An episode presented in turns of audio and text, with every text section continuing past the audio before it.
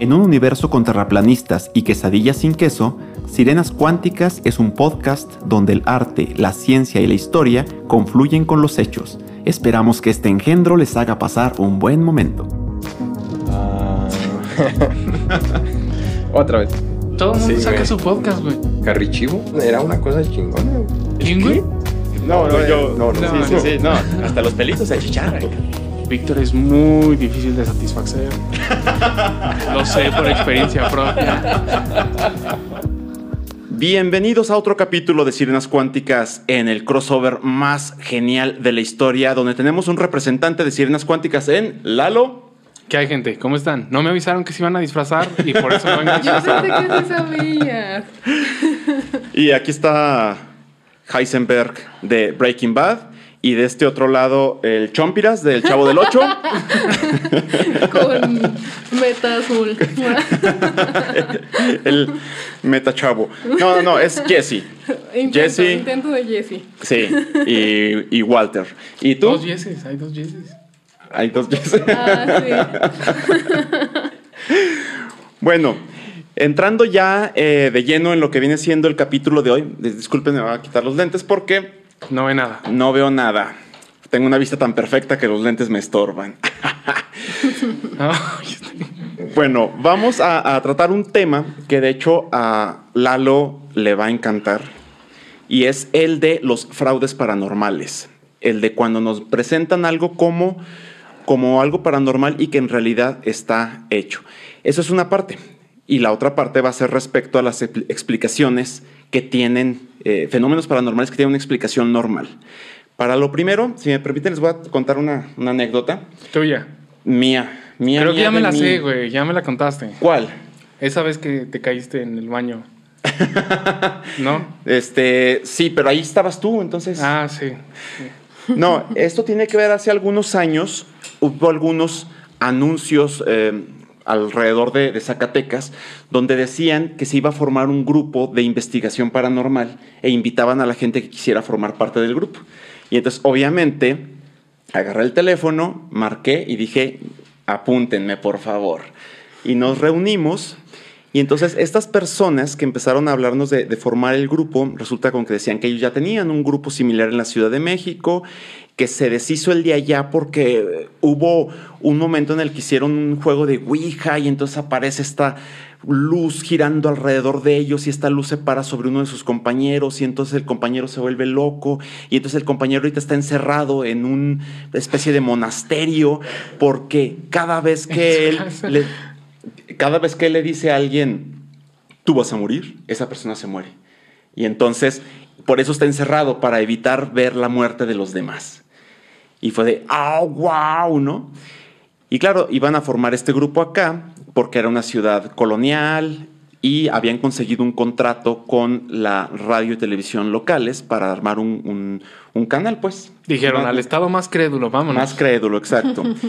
Entonces nos, iba, nos habían dicho en ese momento que iba a haber una especie de, de criba de personas, o sea, todos los que estábamos ahí queriendo participar íbamos a asistir al, al panteón eh, a medianoche y íbamos a traer en parejas con nuestra camarita para ver qué encontrábamos y para ver también qué tan fáciles éramos de, ser susceptibles, pues.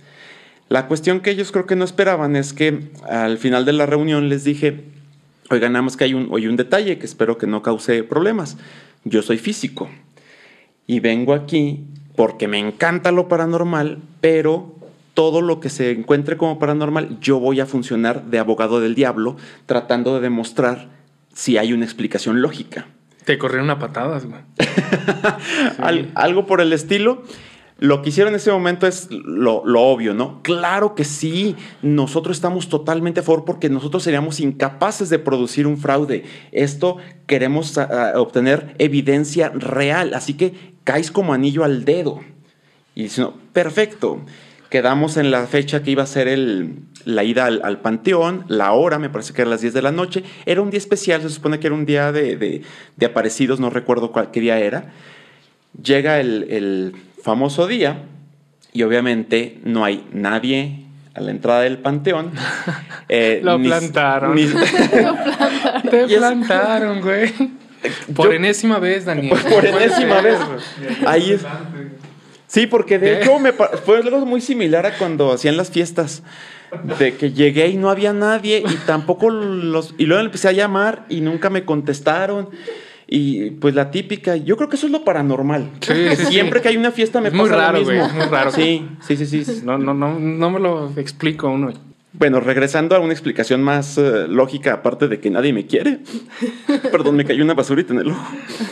Este es el hecho de que vieron que iba a haber alguien que iba a estar checando que no estuvieran haciendo fraudes y dijeron adiós. Y punto. Entonces, eso es con respecto a lo que vamos a tratar en la segunda parte del eh, podcast, que son los fraudes como tal. En la primera parte quiero primero enfocarme a las cosas que tienen una explicación lógica, aunque a veces no la veamos eh, inicialmente. Y pongo un ejemplo del otro día que saqué a pasear a- a mi perrita y entonces ve una bolsa, era de noche, ve una bolsa negra moviéndose por la acción del viento y, y se puso muy nerviosa, se puso muy, muy nerviosa y luego yo la acerqué y dije, vente, vamos a, vamos a ver qué es eso paranormal. Y, ella, "Ah, ah", y se detenía y entonces para Lo bueno es que lo dramatizas, güey. Me- me- Sí. puedo- tengo la imagen aquí delante. Gracias a, gracias a eso. No, y ahorita te hago la dramatización de cuando encontró otro perrito. Y, Ah, sí. No, esa sí quédatela. Bueno, en ese caso, para ella, eso era una cuestión paranormal. No entendía por qué se estaba moviendo ese bulto negro. Para nosotros podemos decir, ay, pues perra tonta, es una bolsa moviéndose por el aire. Pero en ese momento, para ella, es paranormal. Y a nosotros nos puede pasar cosas similares. No sé si ustedes tengan alguna ocasión en la que le haya pasado algo que dijeron, esto no tiene explicación, y después dijeron, ah, ya entendí. ¿Tú, Ceci? ¿Te No, acuerdas de algo? Creo que no. ¿No te he contado algo? No, ¿verdad? No, No, yo, ¿por qué, por qué voy a saber? bueno, no, por si sabías. Bien, entonces vamos a comenzar con eso, con las explicaciones normales a sucesos aparentemente paranormales.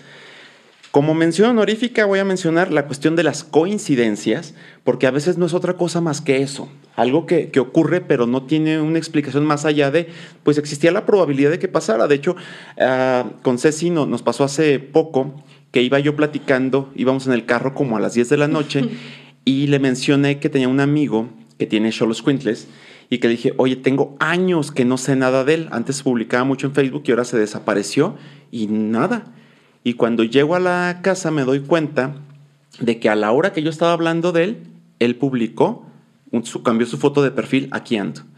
Entonces, suena muy Sí, extraño. sí. Como si lo hubieras invocado. Como si lo hubiera invocado. ajá. De hecho, hasta le pregunté, oye, ¿dó- ¿dónde andabas? Porque fue muy curioso que, que a la hora en la que pensé en ti, apareciste de, de regreso. Es- dice producción que eso es amor, pero Sí, sí, sí, sí, no. no, fue en pro- Interestelar lo dicen, güey. El amor trasciende las leyes de la física, güey. pero eso no fue amor, fue puro sexo. Güey, no queríamos saber eso. No, saludos, Antonio. Ya lo quemó este güey. Si no hubiera dicho su nombre. sí, cierto. bueno, no dije apellidos. Eh, la otra mención honorífica va para los defectos de cámara. A veces ocurre simplemente que es un brillo, alguna cosita en la cámara. Y pongo un ejemplo también de una ocasión en la que andábamos en Michoacán, Víctor, Lalo y yo, y del hotel, no sé si te acuerdas que nos fue- eh, un hotel que tenía una especie de alberca afuera y que nos fuimos a caminar hacia los hacia lo oscurito. No vamos a platicar No me por qué. acuerdo de eso, güey. no Pero sí que llevabas mucho miedo de yo Pues no sí, quiero ir para. Siempre tú no te acuerdas ni cuál es el de la sandalia. Ey, ey. Eso es paranormal, fíjate. Cierto, Eso cierto. es paranormal. Sí, ahí sí se paranormal con el de la sandalia.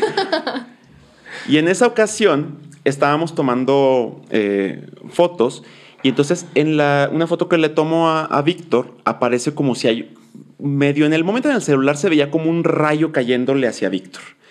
Ah, ya me Eh, acordé, sí, sí, sí. Y que te dijeron, "Ah, Estaba ¿qué muy rara onda?". esa foto. En realidad lo que estaba viéndose allí es que me tembló la mano y había un foco en la parte de arriba y ese foco causó que se viera como una especie de rayo, pero es el mismo foco solamente en distintas posiciones.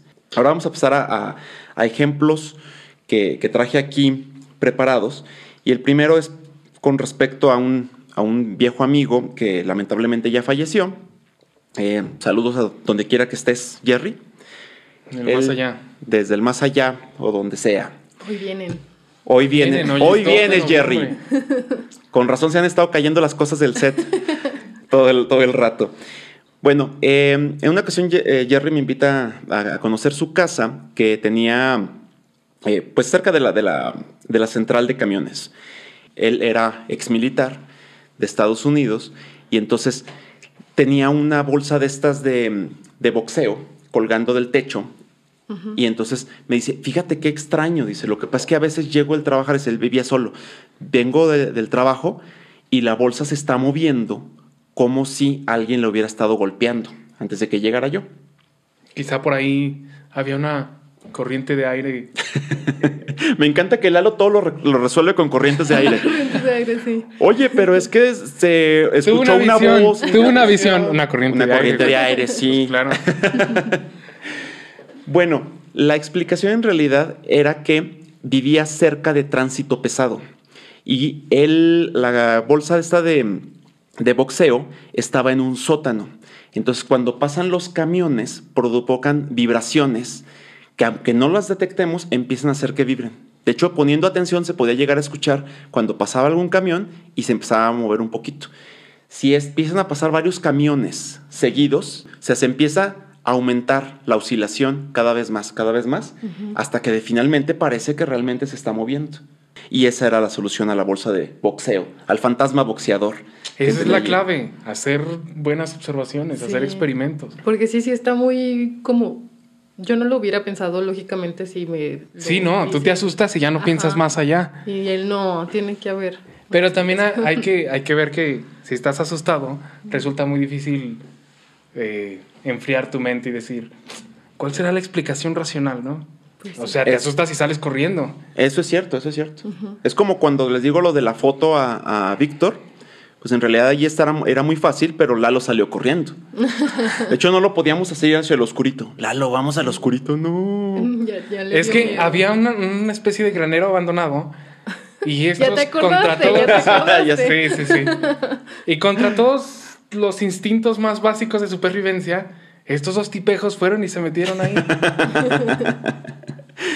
Sí, y sí, sí, se oían ruidos, Se- se pero solo, rato, cuando sí. estábamos adentro, pues.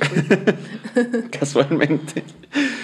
Bueno, seguimos con otros eh, ejemplos. Esto de Par me lo eh, platicó mi hermana. Uno es con respecto al hospital, eh, hace no mucho que eh, estuvo por ahí, y dice, te juro que cuando se ponían los, los altavoces de ese, de- de- del cuarto donde estaba, se oían cadenas, se oían cadenas arrastrándose. Y ella misma me dio la solución. Las bocinas eran tan viejas que estaban produciendo un ruido y es lo que se oía como cadenas, porque las cadenas solamente se oían cuando hablaba la persona, era su voz distorsionada. Va otro que me, que me platicó. Dice, en, el, en la mm, Incufides, bueno, en donde está la alberca olímpica de pues natación, obviamente. este, Qué bueno que lo aclaras, güey. Yo, yo estaba dudando de qué, de qué estabas hablando. Ah, es- yo, yo creo que por eso no me invitan a las fiestas.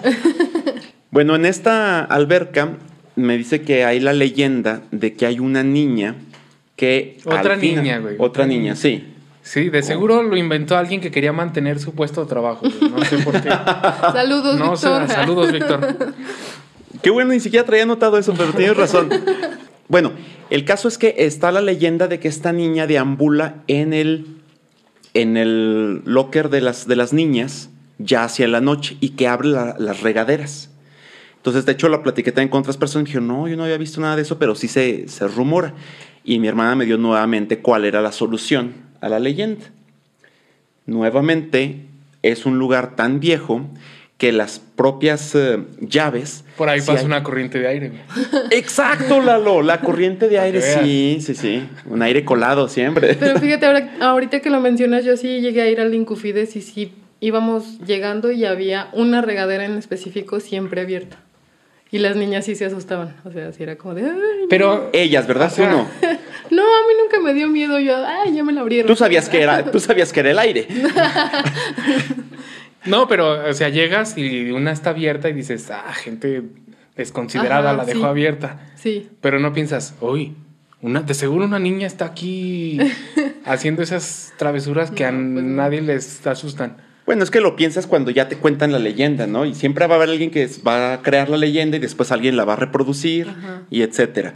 Y bueno, la cuestión es que esas regaderas son tan viejas que las tuberías, si llevan presión, mueven y se Mm. empieza y por eso se empieza a tirar el agua. Pero es la misma presión en una tubería vieja. Así de sencillo. Así que qué bueno que a no tuviste miedo. a mis compañeros de... de... A ver, a ver si te creen. Los mandas a escuchar el podcast, por Sí. favor. y bueno, la última de, de mi hermana es el hecho de que cuando rentaba, cuando era eh, estudiante, rentaba junto con unas hermanas y también con unas amigas una casa en Zacatecas y en esta casa se enteraron con que había, ahí había muerto una persona, lo cual sí era cierto, o sea, murió el, el dueño anterior y había puertas que se abrían solas, se oían ruidos, eh, y entonces de hecho una de las muchachas que ya había pagado el semestre decidió perder el dinero y no irse a, mudar con ellas. Y dice, ahí, ¿qué es lo que pasa? Simplemente la paranoia. El hecho de que se abrieran las puertas que eran puertas muy viejas también, que no cerraban bien, y por eso se abren. Y aquí sí entra la solución de... El aire. Ah, Mira. bra- bravo, bravo. Daniel me está acusando de que todo lo, lo soluciono con... Era una corriente de aire. Pero ¿cuáles, ¿cuáles han sido las últimas soluciones de este tipo? Han sido, era muy viejo, era muy viejo, era muy viejo. Entonces, ese sí, ese, los ruidos estaban ahí por una casa vieja, las puertas se abrían por corrientes de aire porque las, las chapas no cerraban ya y el resto era simplemente saber que había muerto una persona allí, pero no ocurría nada realmente eh, fuera de lo común. Y bueno, hay otro caso que me, que me platicaron. Eh, aquí sí voy a reconocer la solución no le agradó a, a la persona que me lo platicó, así que no voy a decir nombres. Por fin. ¿Por fin no voy a decir nombres? No, digo, por fin encontramos un caso en donde Donde no les incluso gustó la... ante la, una explicación racional se niegan a creer Sí. la explicación más simple y optan por una Bueno, y aquí es, es, eh, válido también reconocer que pueden decir, no, no me satisface la, la solución, ¿no? Yo por eso me parece, como en el caso de la bolsa de, de boxeo, la cuestión es siempre hacer experimentación. ¿Puedes reproducir? O sea, si tú dices que yo tengo, tienes una solución de cómo está pasando, pues reprodúcelo. Es más, en el caso, por ejemplo, de la regadera, también se puede hacer con, bueno, detén el flujo de agua y debe de dejar de estarse abriendo sola. Pon el flujo de agua y se va a empezar a abrir. Experimentación, ¿verdad? Experimentación, Experimentación siempre. Entonces, en este caso, me platicaron de unos santeros que vinieron a, a contar cuentos, me parece, aquí a la ciudad. Era un, un evento de, de ese estilo. Pero el caso es que eran santeros. Recuerdo, me dijeron que eran de, de dos países, no recuerdo el segundo, me acuerdo que uno de ellos era Cuba. Y el caso es que estas personas, estos santeros, decidieron no participar en el evento una vez que llegaron a la ciudad porque dijeron que había muchos fantasmas en la ciudad, que se sentía inmediatamente Era la Fresnillo, pesadez. ¿qué onda? Ah, con razón. No, Una sí explicación cabrón. lógica nuevamente. Ahí lo tienes. Muy bien, Ceci. Ey. La, que viene, la que viene de cholo. Este, entonces deciden no participar porque se siente pesado el ambiente. Hay fantasmas deambulando por toda la ciudad. La explicación que, que proporcioné es la altura de Zacatecas.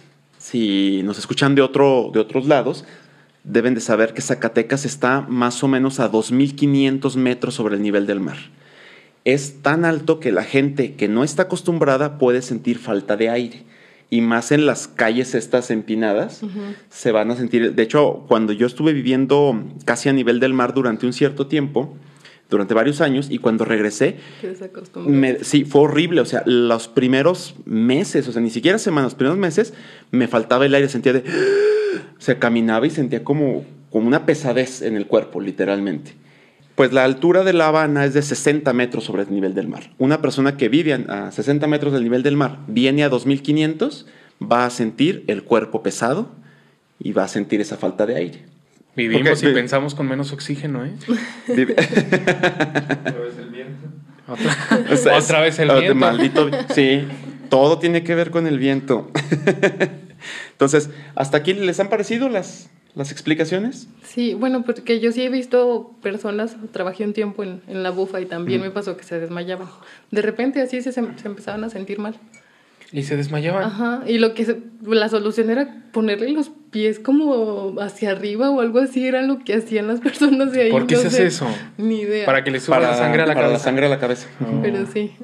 Sí, sí vi Pero ¿no sería que se desmayaron porque les llevaste de tus cristales estos? No. Esos te hacen volar. ¿A poco en serio entonces en la bufa? Qué buena con- promoción, Con ese cambio de altura. Sí. Eh, para los que estén de otro estado sabrán que la bufa es un cerro. eh, ¿Y qué serán? ¿Unos 200 metros con respecto al centro? Sí, ¿La yo creo que diferencia? sí. ¿200 metros? Sí, sí es, más, sí es más o menos alto, ¿no? Pero sí alcanza a sentirse. Sí. Sí, bueno, siente la según yo, subida. porque Ok. las personas que sí se desmayaban eran de otros estados o de otros lugares, Ah. por lo regular. Ok, volvemos a lo mismo entonces. Ajá. La- el no estar acostumbrado a la altura Sí. de la ciudad.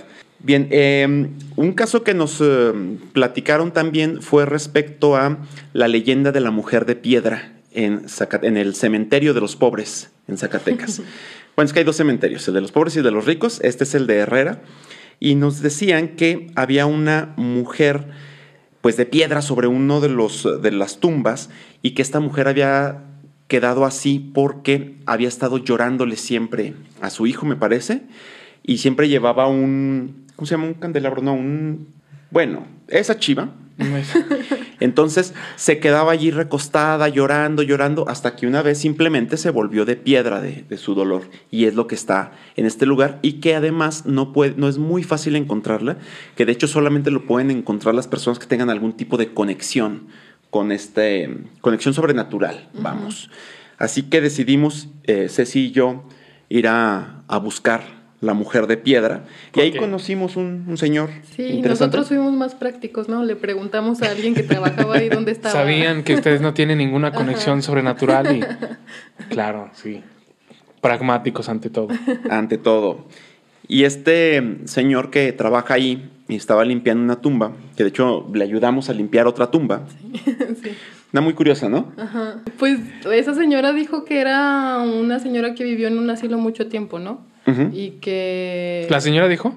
No, el, Eso sí es sobrenatural. el señor dijo que la señora eh, vivía en un asilo y ya cuando falleció él le, le limpiaba, le llevaba flores e incluso le rezaba. Ah, ya, ya, sí, Sí, sí. Es el- la señora lo despertaba todos los días a las Sí, 5 un de la mañana. Él, él estaba trabajando de por la mañana y necesitaba levantarse temprano, entonces le dijo a la señora que si la lo levantaba a las 5 de la mañana, él le iba a rezar siempre. Bueno, entonces esta, esta señora lo despertaba siempre a las 5 de la mañana, pero el problema es que lo siguió despertando incluso después de que, de que murió. Entonces él seguía rezándole, ella lo seguía despertando hasta que fue a hablar con un padre y le dijo, oiga, es que ya me jubilé y esta güey Ya no sigue ching- Ya ya me no quiero necesito- despertar a las temprano. 8 de la mañana. Ajá. Sí, y el padre le dio una solución también pragmática, que fue simplemente, pues El déjele de rezar. Ah. ¡Ay, viento! El viento te está despertando, carnal. No, eh, que le dejara de rezar y, y listo, ¿no? Entonces ahí nos platicó de varios tipos de cosas. Por ejemplo, también que escucha voces de niños eh, jugando entre las tumbas. Eh, también hay una mujer que, que parece estar rezando sobre una tumba, pero nunca le ve el rostro porque conforme él va caminando, la señora es como si fuera girando y nunca le puede ver el rostro. Tal vez Eh, es muy tímida. Pero igual, bueno, también él nos comentaba que, por decir, con los niños que escuchaba jugando, él salía y pues no le daba miedo ni nada, pero el- cuando ve a la señora, incluso sí se llega a sentir como muy extraño, como... Sí, que ya le da la vuelta, ¿no? Dice. Bueno, es- este par de sucesos, bueno, tres sucesos, ¿no? Son las voces, son la, eh, la señora sin rostro y es la que lo despertaba a las 5. Esos no les voy a poner una explicación como tal porque son vivencias personales y es, eh, pues sí, no, no, yo no, no tendría una explicación para eso, sinceramente. A lo que voy es a la explicación realmente de la, de la mujer de piedra. Eh, pero nada más quería mencionar estas cuestiones de que de hecho también nos, nos decía que se encontraba cosas relativas a, a brujería, Ah, sí. que hallaba... Eh, muñequitos de vudú con alfileres, con fotos, con todo eso. ¿Qué más? Y limones. Limones secos. Limones. Limones, sí. Limones para la brujería. Se usan en la brujería. Sí, Los sí. limones son un- algo muy, muy Muy característico. rico, sí. Sí, también para los taquitos, sí. Aprovechando, ¿no? Para los Voy por tacos unos envenenados. tacos. Porque... Voy por unos tacos y hago que a mi vecina se le caiga el pelo. De paso. Maldita sea. Ese te cayó, güey. No te lo mandé a ti, güey, te lo juro. También, de hecho, hay una. eh, no es una tumba, es una especie como de altar, sepulcro, no sé, hacia la- a la Santa Muerte, Santa Muerte. que no sabíamos que estaba allí. Eh, pero tiene cigarros y, Alcohol. alcohol y, y drogas. Y, y- Pero el ese sí se ve más visitado que las tumbas, sí. sí, lo visitan más que las Más tumbas. seguido. Pero es que dan tamales. Ah, sí. Hay que ir. Ah, sí, también eso no Pues yo voy, ¿no? Por tamales. Y bueno, eh, regresando a, a la, a la mujer de piedra, encontramos que además no había solamente una mujer de piedra, hay dos. Y son exactamente iguales, excepto que la segunda está más chiquita. Más chiquita. Ajá. y es una reproducción de la primera a tal grado que las partes que ya están rotas de la, de la original, también la reproducción los tiene rotas. Como son la vela o como es el pie. Sí. Están, le faltan, acá en la reproducción también le faltan. Ahora, ¿cuál es la explicación a esta mujer de piedra? Falta de creatividad sobrenatural. Sí, pues sí. No, Plagio paranormal. plagio paranormal. Y de hecho, para la reproducción, pues yo creo, no sé, supongo que es alguien que le gustó mucho esa figura y, y decidió ponerlo en la tumba, no sé por qué hacer eso, pero bueno. Pero para la original, lo que encontré en internet, no sé si sea cierto, pero era, se supone que una investigación de Televisa, así que vayan ustedes a saber qué tan buena sea. Pero lo que habían dicho ellos es que eh, existió hace mucho un cantero, una persona que se dedicaba a la cantera, llamado Guillermo, que participó en un concurso en Aguascalientes y que hizo esa escultura en honor a su madre, que había fallecido no mucho tiempo antes. Eh, ¿Por qué digo que tampoco no sé a qué grado creerles? Porque no ponen fechas. Dicen Guillermo, no dicen apellido, y dicen Aguascalientes, pero no dicen qué año, ni, qué, ni el nombre del concurso. Entonces, vayan ustedes a saber, esa sería en teoría la explicación. Y tu fuente es Televisa. Es Televisa. Ah, pues yo voy a hablar la próxima semana de, de la Rosa de Guadalupe.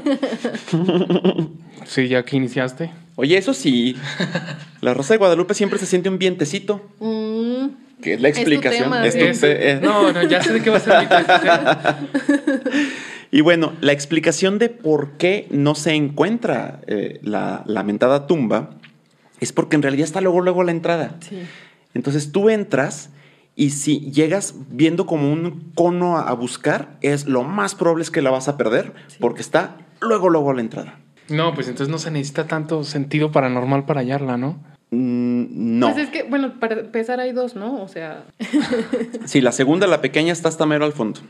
También es muy poco probable que la encuentren porque realmente tienen que caminar muchísimo. Además que es un panteón grande. Entonces, ¿les parece si pasamos a la segunda parte que es a la de los fraudes? Tú puedes decir, existe lo sobrenatural, perfecto, pero para que tú aceptes algo como sobrenatural, por favor chequen primero si no hay una explicación lógica. No se crean directamente todo. No sean Jaime Maussan que les llega cualquier eh, foto y sí, sí, sí, definitivamente esto es cierto. Es que hay que y comer, nadie hace nada. Güey, ese sería un muy buen experimento. ¿Qué? A ver, mandarle algo a Jaime Maussan y ver cómo cae. Bueno, hicimos algo similar. Ahorita lo voy a mencionar. Rayos, qué inteligente eres, Lalo. Eh, el- el- lo primero que, que quiero mencionar es lo que apareció como foto de, de portada, que en donde aparecemos eh, Lalo y yo como, como caballeros aquí pensantes, y luego tenemos un par de hermosos fantasmas a Hermosos nuestros fantasmas. sí. que saludos a, a- a Jess y a Jess. Esto, ellas dos aparecen como, como difuminadas, como medio fantas, eh, fantasmitas. La cuestión es... Medio fantasmitas. Medio sí, muertas, ¿no? medio muertas. Así como Lalo, que está todo pálido el cabrón. Chica, siempre tienes que. Ya, ya es que ya soléalas, Lalo. En- Como Thanos, como Thanos, ¿te ah, Sí. sí, el asterisco. Entonces, la cuestión que quisimos hacer con esa fotografía es mostrarles los fantasmas que se hacían mucho en el siglo XIX. Era muy común, ah, bueno, relativamente común, porque no había tantas cámaras, que aparecieran fantasmas en la parte de atrás y que dijeran, es que me tomaron la foto y no había nadie ahí, se los juro, pero hay una persona atrás de, de mí que se ve difuminada. Esa técnica se, era de doble, se llama doble exposición. Si alguien le llegó a tocar conocer las cámaras antiguas, eran de, de las de rollo, había uno que moverle manualmente para que avanzara el, el- el rollo. Entonces lo que se hacía era que se tomaba una fotografía y no movían el rollo. Se volvía a tomar una foto encima. Entonces, eso es lo que se llama doble exposición. La parte, por ejemplo, las- en este caso él y yo, eh, Lalo y yo, si nosotros no nos movemos, simplemente se va a reproducir de nuevo la misma foto encima de nosotros y no se va a notar. Eh, sin embargo, si aparece una segunda persona que se coloque atrás y se vuelve a reproducir, esa otra persona no va a alcanzar a estamparse con la misma fuerza porque ya hubo una exposición previa. No sé si me explico, ya hay menos fuerza en, la- en el rollo. Y entonces esa segunda persona se ve difuminada, se ve como un fantasma. Y si además le agregas que se mueva, pues se va a ver además hasta borrosa. Entonces esa era la técnica que se utilizaba para crear fantasmas en el siglo XIX. Obviamente cuando se da a conocer, dejan de aparecer ese tipo de fantasmas y empiezan a aparecer otros, ¿no? Casualmente. Conforme avanza la tecnología, los fantasmas van cambiando. de Van cambiando. Qué bueno que también se actualicen, güey. Sí, de hecho en este caso como no tenemos pues ya cámaras de esas, bueno, sí podía conseguir una, pero para revelar el rollo pues ya iba a ser artesanal, iba a ser muy caro revelarlo.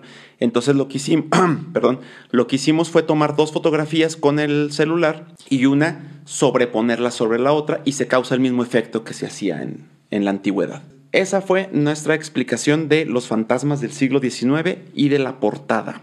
Y vamos a pasar a un, a un TikTok que de hecho se volvió muy famoso en el, dependiendo de cuándo lo estén viendo ahorita, pero en el 2020, donde una TikTokera, creo que se llama Ana Banana, se supone que está... Qué original, güey. sí, uh. No, de hecho es Ana Banana o algo así. Pero lo deben de conocer, donde está presentando una bebida y luego se ve eh, cortina en la parte de atrás que se empieza a mover como si alguien la tocara. Y entonces ella valientemente sale corriendo a lanzarse contra la cortina a golpearla. Entonces, la- inmediatamente Lalo podría decir, el viento. Por supuesto. La cuestión aquí, ¿ibas a decir algo? No, no. Ah, perdón. La cuestión aquí es que se ve como, no, no puede ser el viento porque se ve algo empujando la, la cortina. Pero inmediatamente, si nos ponemos un poquito de atención, se ve que es falso desde la reacción de la Ajá, persona. eso. Hicieron muchísimo alarde de que es impresionante. De hecho, le alababan qué, qué reacción. Nadie hubiera reaccionado así de ir a golpear la cortina. Bueno, esa debería ser tu primer pista. Nadie hubiera reaccionado Incluso así. Lalo que dice que piensa racionalmente, él dice, yo si veo algo sobrenatural, corro primero, ¿no? Ya después le busco la lógica, pero... No, pero, pero también hay que ver que eh, en una situación de peligro hay dos tendencias que aparecen, Ajá. ¿no? Y son contrarias. Luchar o huir. Pues sí, cuando ya te están atacando, pues sí, Sí. no, pero en ella sí, yo, yo hubiera corrido. O sea, ya cuando veas el video, tú dirás que... También corro. Incluso, in- incluso si dices tú, mi, mi reacción va a ir a atacar, en cualquier caso tú ves algo así moviéndose y tiene que haber una reacción, una reacción, un, un asombro en tu cara. Ajá. y, él- Ujú. y la- y ella no tiene ningún asombro. Ella tiene, tiene una cara de, de, ya me lo está, ah, ya pasó, deja voy. Mm. Y la forma en la que va, de hecho, también no es a tirar golpes. Si ponemos atención, lo que va es tirar el golpe como de lado, a agarrar la cortina, a mostrar que no hay nada atrás, pues. O sea, no es un golpe, es quito la cortina. Eh, y insisto, no se le ve ningún asombro, no hay ninguna reacción en su cara. Entonces, eso ya nos debería decir, eso está eh, montado, completamente montado. Y Si fuera una mejor actriz, pues a lo mejor. Sí, al de- exacto. Mm, sí. Eh, si fuera mejor actriz. Ahora, hicimos, eh, Ceci y yo dijimos, vamos, vamos reproduciendo esto, ¿cómo, cómo, lo, cómo lo hizo? Bueno, la forma en la que está hecha lo hicimos, lo publicamos en la página de, de Facebook de, del, de- del podcast. Mm, disculpas a si alguien eh, Cayó. se cayó o se sintió Inocentes palomitas. o se haya sentido ofendido. Eh, en realidad, la razón por la que lo publicamos en el, en el canal fue porque era la única forma en la que Facebook nos permitía eh, como distribuirlo más masivamente, eh, lo cual no podía hacerlo si lo transmitía a través de mi propio, de mi cuenta personal. Entonces fue la única razón.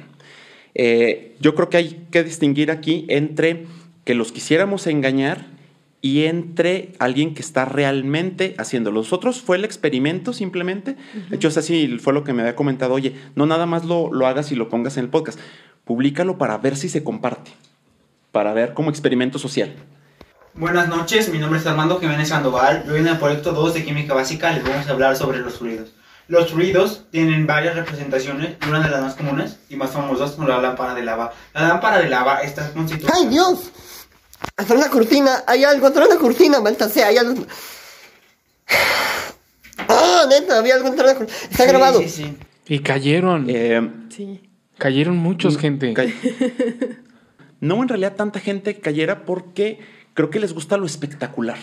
El que grabamos nosotros no era tan, tan espectacular. Originalmente iba a tratarse de un de una especie de monstruo asomándose por la, por la cortina, en el que estamos grabando, que lo van a ver en, en- en YouTube. Me ayudaron mis sobrinos para hacer la filmación, lo están grabando en su cuarto en un segundo piso, de manera que no, eh, y hacia un balcón, o sea, no había forma de que hubiera alguien más. Está la cortina en medio, en los, a los lados de la cortina se ve perfectamente hacia el exterior, así que no hay forma en la que alguien se hubiera ocultado o no. Y la forma en la que lo grabamos fue que yo estaba en el techo, lo cual, que de hecho está bien alto, así que tuvimos que tener una extensión gigantesca. Y desde el techo con un, palo tototote, ahí al final del palo puse un, pusimos una especie de calavera y luego encima le pusimos una máscara de monstruo. Y entonces con eso empujaba la cortina y luego después simplemente levanta el palo. Entonces quitas la cortina Y no, no hay nada atrás magia. De hecho, cuando el, originalmente cuando lo íbamos a grabar, iba a ser más o menos a una cierta hora de- en que la luz iba a hacer que se notara la máscara esta. Decidimos esperarnos un poquito más para que no fuera tan obvio, porque decían mis ¿es de quién puede caer en algo de eso? Entonces lo dejamos para que fuera más sutil, simplemente se mueve, se ve una figura, bueno, se ve como un círculo entrando un poquito en la cortina y luego desaparece.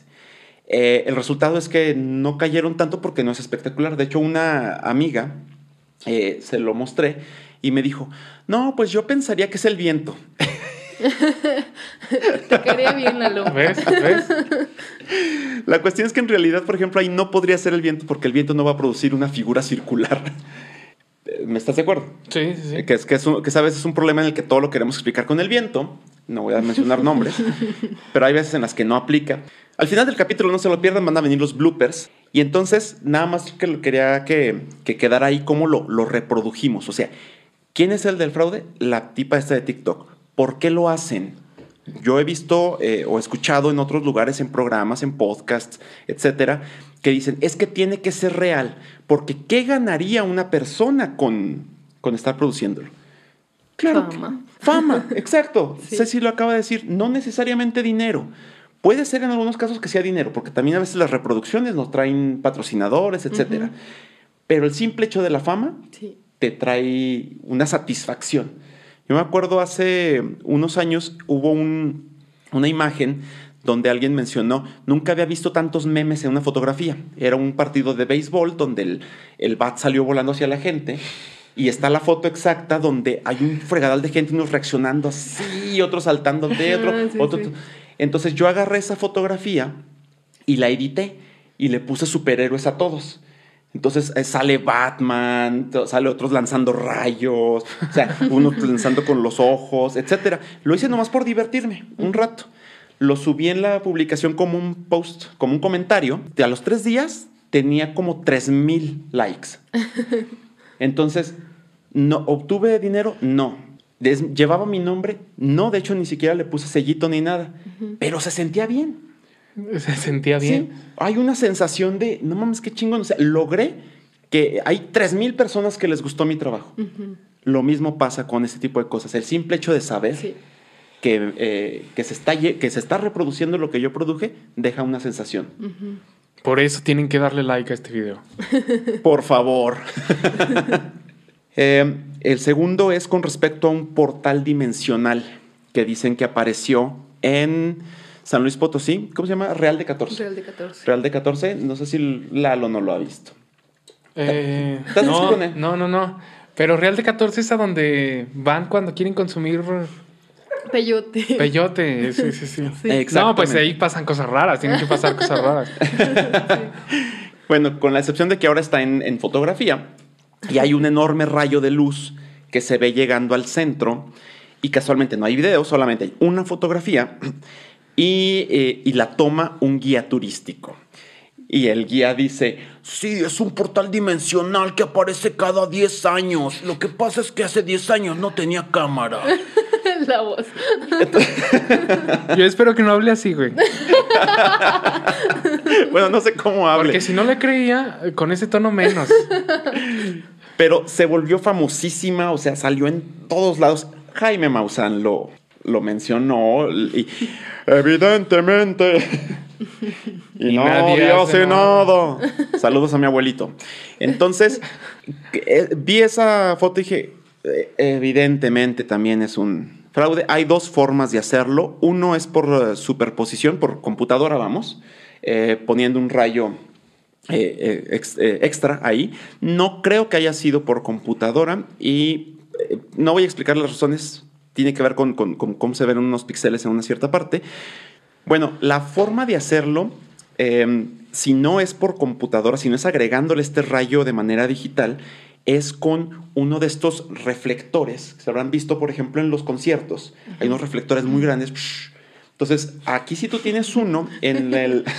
en las- que puede ser en la ciudad o puede ser incluso, por ejemplo, un helicóptero que también tiene unos reflectores que apuntan hacia abajo y tú dejas y pones el- el- la abertura del celular o de lo que tú quieras, de la cámara, a que en vez de que lo haga rápidamente, como suele ser menos de una décima de segundo, y lo dejas que sea varios segundos, ese rayo de luz va a aparecer como si fuera mucho más grande y además mucho más intenso de lo que se vio en la realidad. Si hubiera sido así de intenso en la realidad, mucha gente lo hubiera visto porque ese rayo está cayendo en la ciudad. Y casualmente el único testigo es el de la foto. Que eso ya nos debería dar también una, una pista de esto está, es, es un fraude. Más gente lo tuvo que haber visto. Sí. Bueno, esa es la forma en la que yo creo que lo hizo.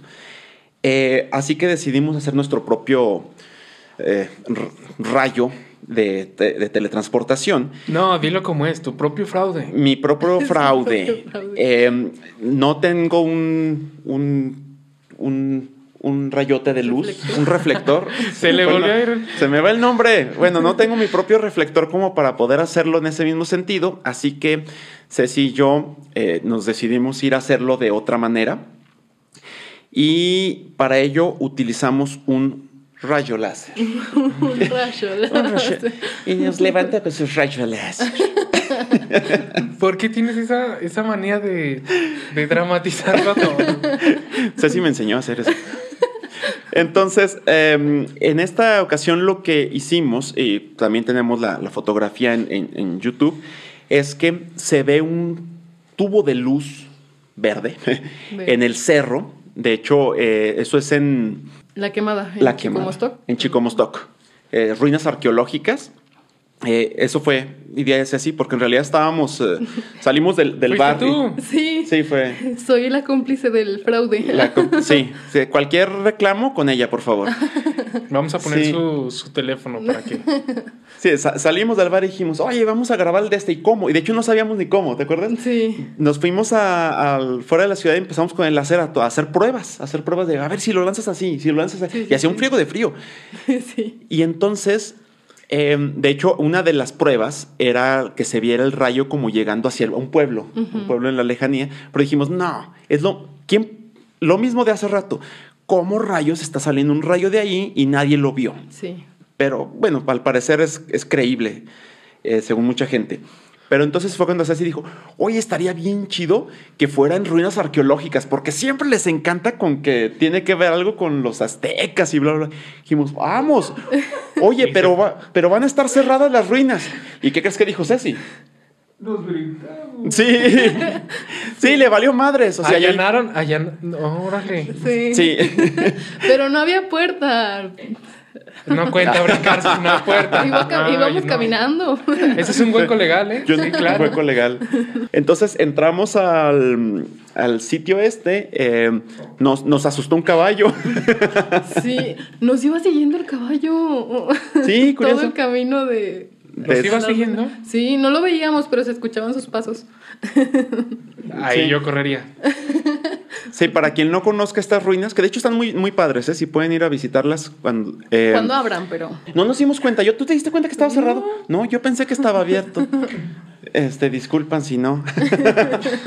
El caso es que nos fuimos a meter hasta las meras. De hecho, yo sí iba con algo de miedo, así como que es que nos va a salir el, el guardia de seguridad. Y dice así, ah, me vale madre, le voy a decir que no me di cuenta. sí, o sea, yo iba ahí. Y luego se oían los ruidos del caballo No, siguiendo, así, igual- así.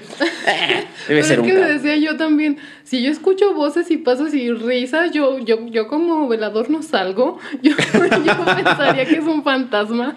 Sí, no, pues no. Y el velador está ahorita contando sus experiencias de y Saludos". escuché. Esa lo que hice fue que pagué 100 pesotes a Facebook para que la, la mostrara. La, sí, sí, sí, para que lo mostrara, que por eso necesitaba publicarlo en el, en el grupo de, de sirenas y no de manera personal. Se mostró a, me parece que 8,000 8.400 personas o algo así de las cuales reaccionaron como 1200. O sea, tuvo un índice como del 14% de las personas a las que le llegó. 14% dijo, wow, voy a ver qué es esto. O le dieron like, tu- lo compartieron como 140 veces. O sea, eh, me- para esto me inventé un personaje, creé a Alan Santos eh, y la historia decía que, mm, que él tra- trabajaba reparando celulares. Entonces yo trabajo reparando celulares y me lo trajo el velador de, de Chico Mostoc y me dijo que eh, le- escuchó ruidos y salió. Dice producción que aquí se acaba Sirenas. Aquí se acaba Sirenas. Bueno, esta fue la primera temporada. Muchas gracias. Pero bueno, sí, ahí vamos a dejar la descripción de todo lo que hizo este Alan Santos, eh, que hasta escribe mal, porque tenía que. Y, para todo dice qué pedo, ¿Qué y- pedo? Y, tiene Sí. faltas de ortografía. Y entonces. Entonces que, se- que le llevaron el celular porque esta persona, el velador, escuchó ruidos y salió y vio estos rayos cayendo sobre las pirámides y entonces tomó fotografías pero el celular dejó de funcionar y por eso se lo llevaba y que entonces el velador ya no sabía nada de él y que el último que supieron es que le empezó a doler la cabeza al día siguiente y que los perros ladraban mucho y... Bueno, este, el caballo se volvió loco y eh, pues, parte fue de la experiencia de lo que nos pasó. Con su rayo. Solo le faltó eso. Bueno, fue un éxito. Sí. Con 100 pesos, 130, 140 personas lo compartieron. Este, 1200 interactuaron con él. Entonces, imagínense, yo quiero viralizar algo y pago mil pesos, ni siquiera mucho. Soy un youtuber.